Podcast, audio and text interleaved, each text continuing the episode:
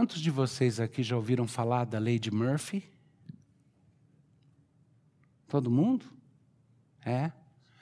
Como que é mais ou menos o enunciado dela? Não, não vem com enunciado complicado. Deixa eu te dar o meu enunciado da lei de Murphy. Toda vez que o pão com manteiga cair da sua mão, ele vai cair no chão com o lado da manteiga para baixo.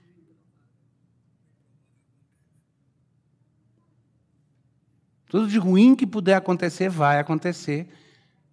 E tem o complemento da lei de Murphy. Geralmente vai ser na pior hora.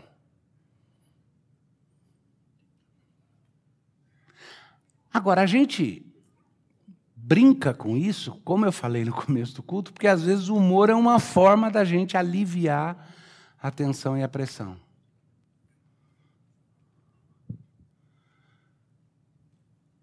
Mas honestamente, Há momentos em que a gente olha ao nosso redor, olha para o mundo, vê as coisas que estão acontecendo, e a gente fala: Uau, que bacana, que coisa boa, que coisa bonita.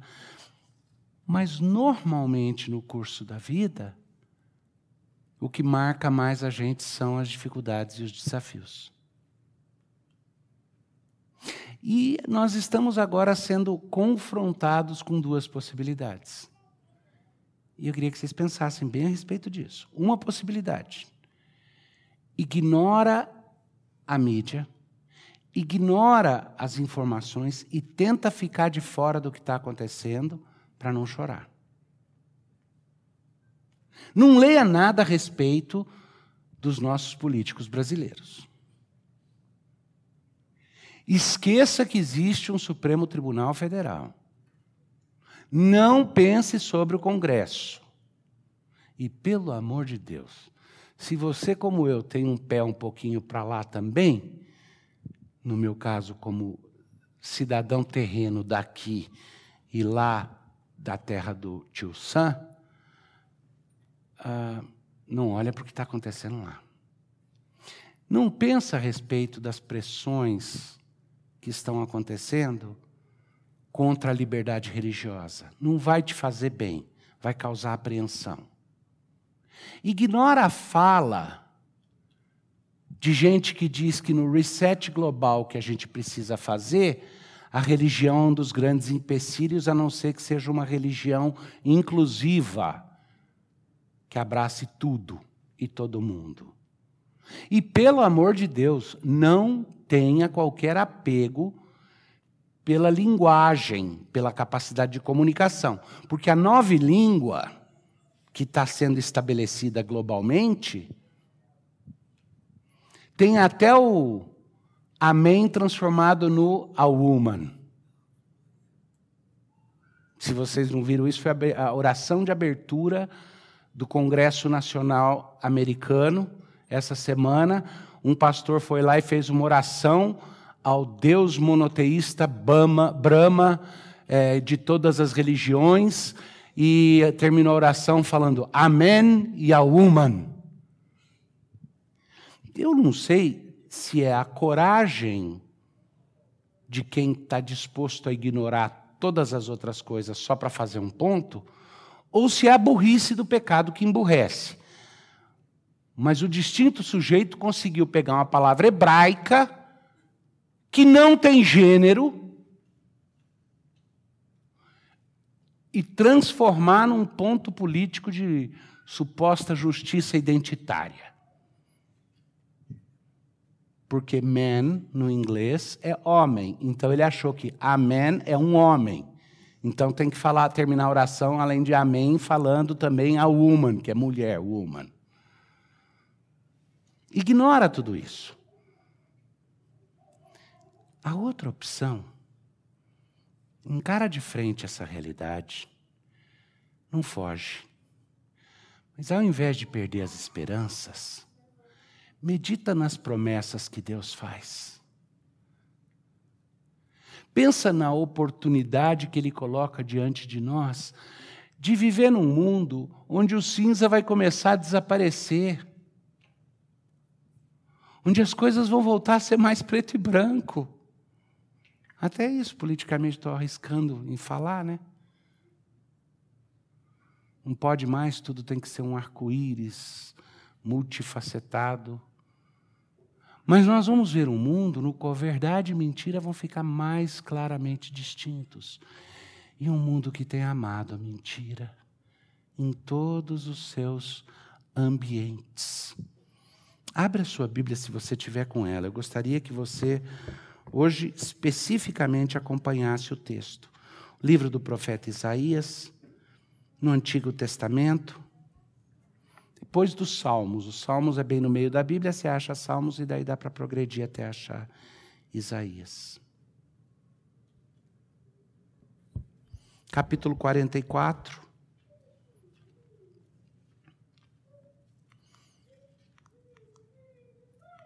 Aqui Deus vai falar da promessa de redenção que ele faz.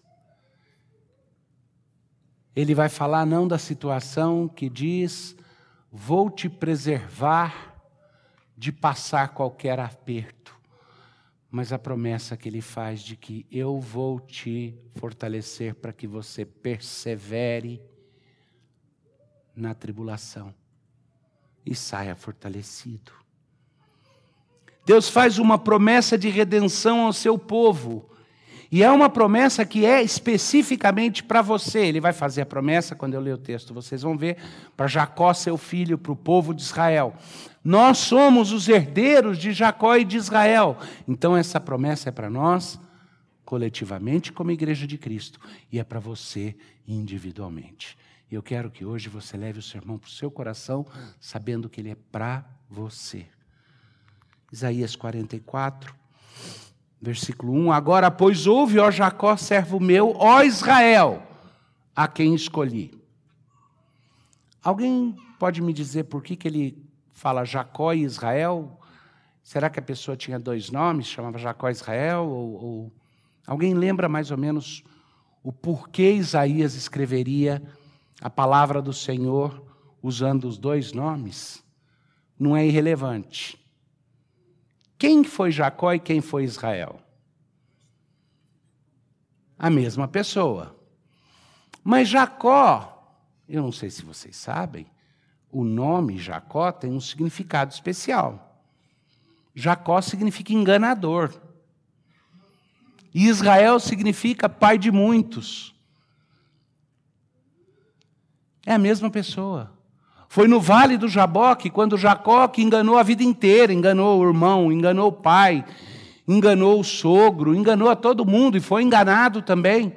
Mas no vale do Jaboque, quando ele pensava que ia enganar Deus para comprar pacificação com o irmão dele, com quem ele estava brigado,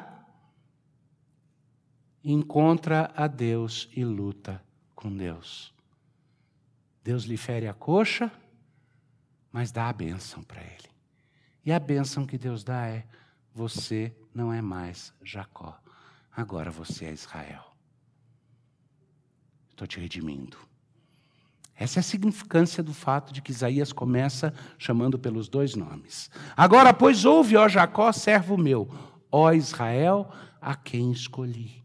Assim diz o Senhor que te criou e te formou desde o ventre e que te ajuda.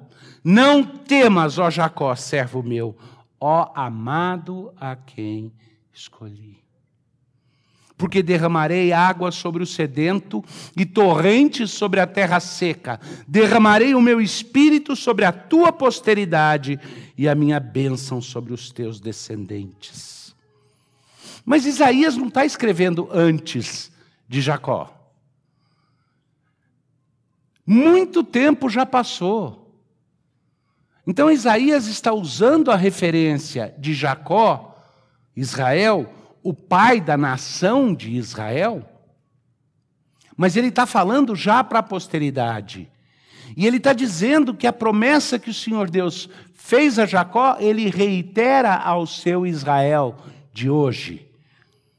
E que eu vou, por extensão, dizer que ele reitera a você, a nós. E olha que lindo como que a promessa começa, porque derramarei água sobre o sedento e torrentes sobre a terra seca. Derramarei o meu espírito sobre a tua posteridade e a minha bênção sobre os teus descendentes. e brotarão como a erva, como salgueiros junto às correntes de água. Um dirá: Eu sou do Senhor, outro se chamará do nome de Jacó. O outro ainda escreverá na própria mão: Eu sou do Senhor, e por sobrenome tomará o nome de Israel. Assim diz o Senhor, Rei de Israel, seu redentor, o Senhor dos exércitos. Eu sou o primeiro, eu sou o último, além de mim não há Deus. O Alfa e o Ômega, Jesus Cristo, vai repetir, e, e, provavelmente ele tinha em mente o texto de Isaías quando ele diz: Eu sou o primeiro e o último, o Alfa e o Ômega. Quem há como eu, feito predições desde que estabeleci o mais antigo povo, que o declare e exponha perante mim? Quem? Que anuncie as coisas futuras, as coisas que hão de vir. Não vos assombreis nem temais. Acaso, desde aquele tempo, não vou-lo fiz ouvir, não vou-lo anunciei? Vós sois as minhas testemunhas. Há outro Deus além de mim? Não, não há outra rocha que eu conheça. Escuta o Senhor Deus falando isso. Aí ele continua: Todos os artífices de, artífices de imagens, de esculturas, são nada e as suas coisas preferidas são de nenhum préstimo. Eles mesmos são testemunhas de que elas nada veem, nem entendem, para que, ser, para que eles sejam confundidos. Quem formaria um Deus ou fundiria uma imagem de escultura que é de nenhum préstimo? Eis que todos os seus seguidores ficariam confundidos, pois os mesmos artífices não passam de homens, Ajuntem-se todos e se apresentem, espantem-se e sejam a uma envergonhados. Aqui ele vai começar a falar sobre a loucura da idolatria, e a gente não percebe isso. Quando divorciados do verdadeiro Deus e Criador de todas as coisas, nós criamos para nós mesmos uma tentativa de substituir a Deus. Quando a gente fala de idolatria, a gente só pensa na idolatria religiosa. Quando fala de idolatria religiosa, vai desde a idolatria das religiões politeístas, das religiões que é, é, transformam os seus ícones, que deveriam ser meramente manifestações artísticas, em objetos de veneração e culto, em substituição à coisa que eles deveriam representar. E vai até a idolatria do nosso coração, onde a gente coloca coisas, pessoas, emoções no lugar de Deus, para satisfazer as. O que é que te satisfaz? Não, o que me satisfaz é viver emoções. Então, minhas emoções e os meus apetites são um ídolo para mim. O que, que te satisfaz? Não, o que me satisfaz é riqueza e segurança. Então, isso é um ídolo, você deposita nisso a sua confiança. Não, o que me satisfaz é, é, é, é ser respeitado. Do mesmo jeito, o ídolo é você. E ele vai falar da loucura dessa idolatria. Ele começa falando: pensa bem, pense nisso.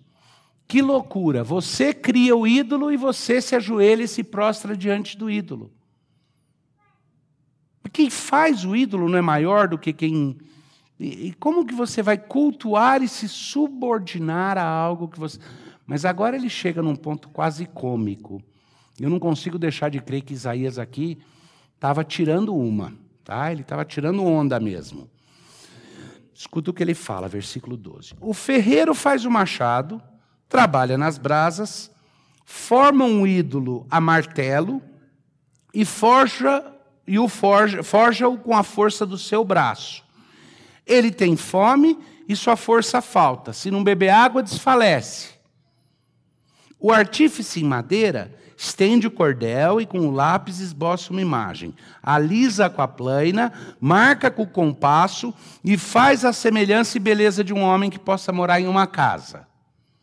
Um homem corta para si cedros, toma um cipreste ou um carvalho, fazendo escolha entre as árvores do bosque, planta um pinheiro, a chuva faz crescer. Tais árvores servem ao homem para queimar.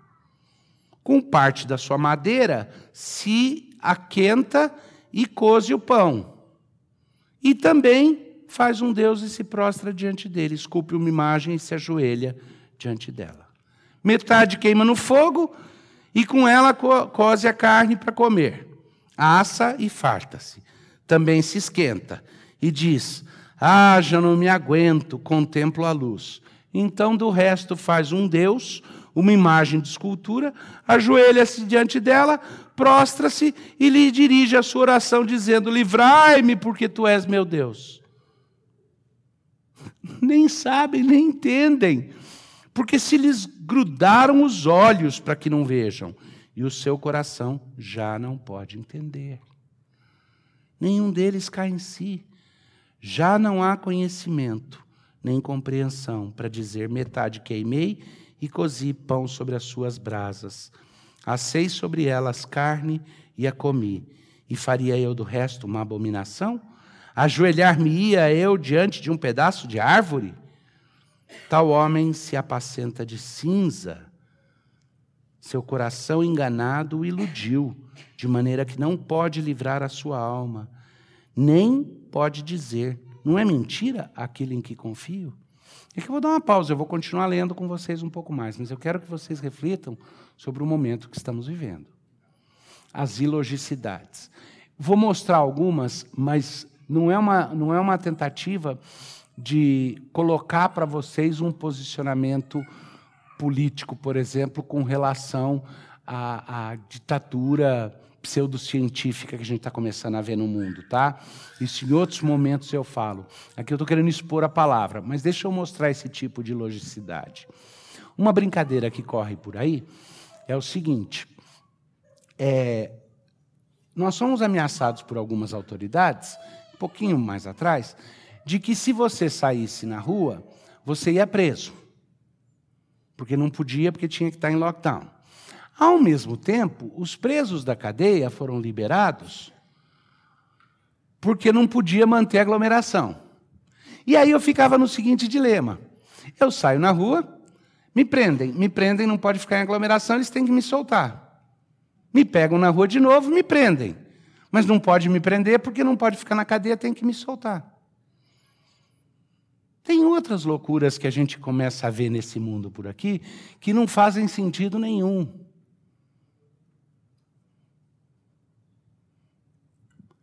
Eu, eu, vou até, algumas são até de tão mau gosto que eu vou aqui me contei e, e não vou ilustrar para vocês. Mas a gente está vendo coisas incríveis acontecendo. Como é que é? Um, é, um dos meus filhos estava me contando aí uma, uma nova, é, um novo posicionamento de justiça ecológica que está sendo colocado, que você não pode mais ter é, galinheiros onde galos e galinhas fiquem juntos, porque quando o galo e a galinha fazem o que galo e galinha sempre fez para que o ovo ficasse galado, é, é uma forma de violência. E a gente tem que tratar os animais com a mesma justiça com que a gente trata os seres humanos, porque os animais são iguais a nós. Então não pode botar galo e galinha junto, porque vai que o galo não pede o consentimento da galinha antes. Algumas dessas coisas a gente escuta, e como disse o pastor Vadislau, é, acho que ontem no carro, ele virou e falou: às vezes eu suspeito que algumas dessas coisas é piada que o pessoal conta e os acadêmicos aceitam a piada e vão levar a sério e tentar desenvolver. Como aquela do 2 mais 2 é igual a 3, né? Que alguns meses atrás um, um matemático inventou essa piada dizendo que 2 mais 2 é igual a 4 é uma forma de imposição cultural e dominação racial. Então criou-se um movimento de que 2 mais 2 é 5. E esse matemático que fez isso fez de piada para mostrar, mas todo mundo levou a sério, então criou e agora você encontra literalmente um monte de trabalhos acadêmicos de gente tentando provar que a matemática precisa ser reestruturada porque a matemática é socialmente injusta. Ou a nova nomeada do novo presidente americano para ser a secretária do Ministério de Justiça dos Estados Unidos, a secretária de Direitos Humanos, que numa entrevista dizia que a escolha de pessoas para cargos públicos, para cargos de autoridade, não deve ser baseada em, em competência, porque competência é um conceito branco de dominação que deve ser baseada em pluralidade identitária. E o entrevistador perguntou: mas no caso, por exemplo, de um cirurgião, neurocirurgião ou um piloto de avião, você sustentaria a mesma coisa que diversidade identitária é mais importante do que habilidade? E ela falou: definitivamente sim. E o entrevistador falou: mas minha senhora, na hora de alguém pilotar um avião com a sua vida em risco, ou na hora de um cirurgião abrir sua cabeça e mexer no seu cérebro, não é mais importante a habilidade que ele tenha do que a aparência que ele tem? Ela falou: não, porque se queremos um mundo justo, nós temos que entender que a identidade dos outros é a coisa mais importante que existe. Essa mulher acabou de ser nomeada como secretária do Ministério da Justiça dos Estados Unidos, a secretária de é, direitos humanos, do equivalente deles de direitos humanos. É ilógico, não é? Tão ilógico quanto alguém que pega um pedaço de pau, corta na metade, metade racha para lenha, a outra metade esculpe um ídolo, põe o ídolo num altar, se ajoelha diante dele e entrega as suas expectativas e os seus anseios para aquele ídolo. E nós estamos vivendo num mundo onde nós vamos ver mais e mais dessas coisas ridículas. Mas é nesse contexto que Deus começa falando para o seu povo: não temas, Jacó, confia, Israel. Ele vai descrever a loucura dessa idolatria. Mas antes disso, ele começa dizendo: não tenha medo, não tenha medo de enfrentar isso. Por quê? Versículo 21. Lembra-te destas coisas, ó Jacó, ó Israel, porquanto és meu servo. Eu te formei, tu és meu servo. Ó Israel, não me esquecerei de ti desfaço as tuas transgressões. Escuta Deus soprando no teu ouvido. Se você é como eu, e eu suspeito que sim, um pecador, alguém que tem vergonha das próprias transgressões, das vezes em que aquilo que eu queria fazer eu não faço, aquilo que eu não queria fazer eu faço, dos momentos nos quais os, eu feri os outros, às vezes sem querer, muitas vezes por querer. Escuta o que Deus está falando aqui. Desfaço as tuas transgressões como a névoa. Puf. Suas transgressões. Deus faz assim. Puf. Ele lava a nossa alma com o perdão gracioso. Desfaço as tuas transgressões como a névoa e os teus pecados como a nuvem. Torna-te para mim, porque eu te remi. Agora escuta como que ele completa aqui. Regozijai-vos, ó céus, porque o Senhor fez isso. Exultai-vos, ó profundezas da terra. Retumbai com júbilo, vós, montes, vós, bosques, e todas as suas árvores, porque o Senhor remiu a Jacó e se glorificou em Israel. Esse versículo 23, no texto original, regozijai-vos é uma tradução adequada, mas ela perde um pouquinho de um aspecto que na nossa cultura hoje pode ser ressaltado. Na verdade, a, a expressão é cantai de júbilo. Tá? Regozijai-vos, de fato, cantai de júbilo seria uma expressão idiomática, mas o que está sendo usado aqui no hebraico desse texto é essa ideia. Não é assim, regozijai-vos, daquele uh, alegre-se, uma coisa meio pacata. É cante de alegria, exploda em canção. Que os céus se encham de música. Porque o Senhor Deus fez isso, perdoou as nossas transgressões, limpou o nosso coração, nos justificou pelo Filho amado dele e nos transformou em povo da promessa.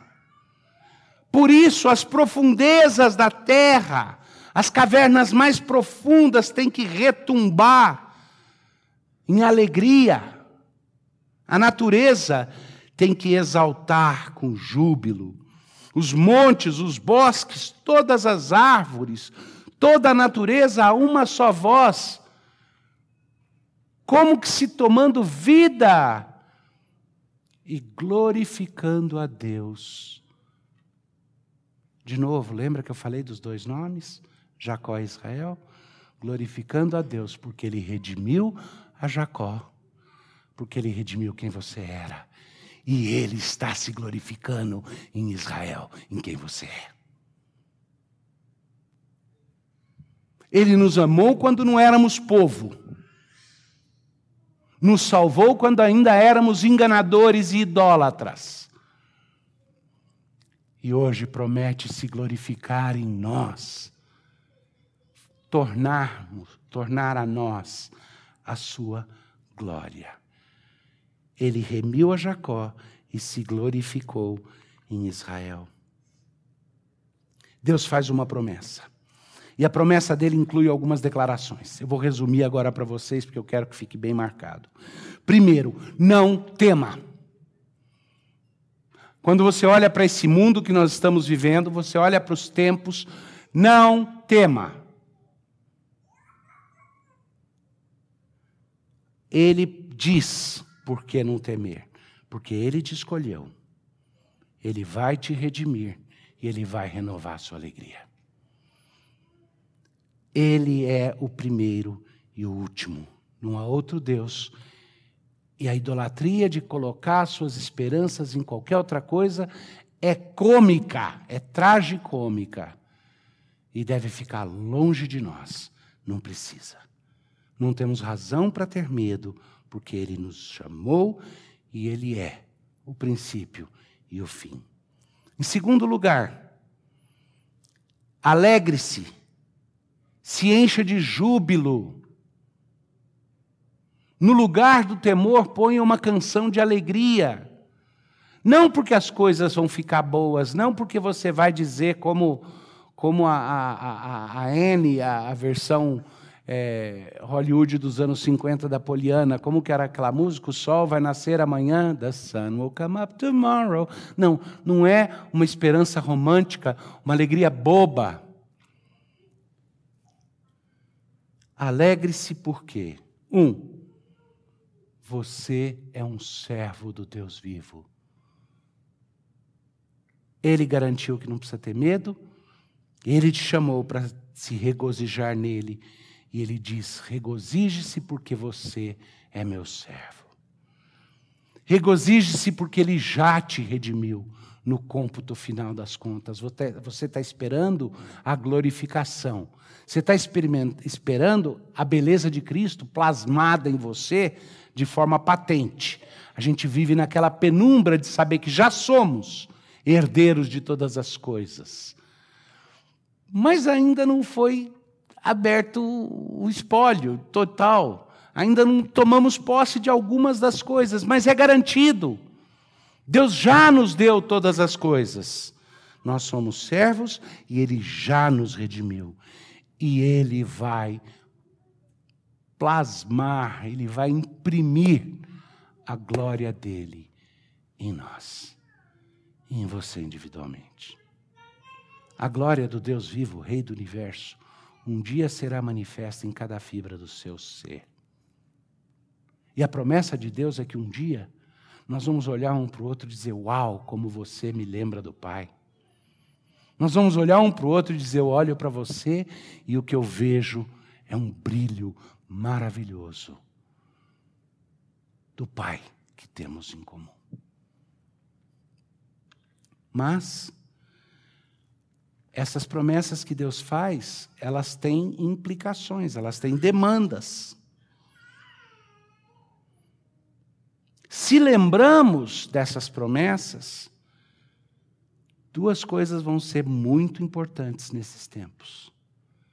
Para a gente não sair dos trilhos, para a gente aguentar o que vier pela frente, para a gente regozijar quando for perseguido, para a gente aguentar cadeias e tribulações se precisar, para a gente ter coragem de defender um ao outro se precisar, resistir àqueles que vierem para nós, proteger até os ímpios da injustiça e, e das perseguições que virão. Para isso, fincado nessas promessas tão positivas que Deus dá, alguns lembretes. Em primeiro lugar, clame ao Senhor. Busque o Senhor.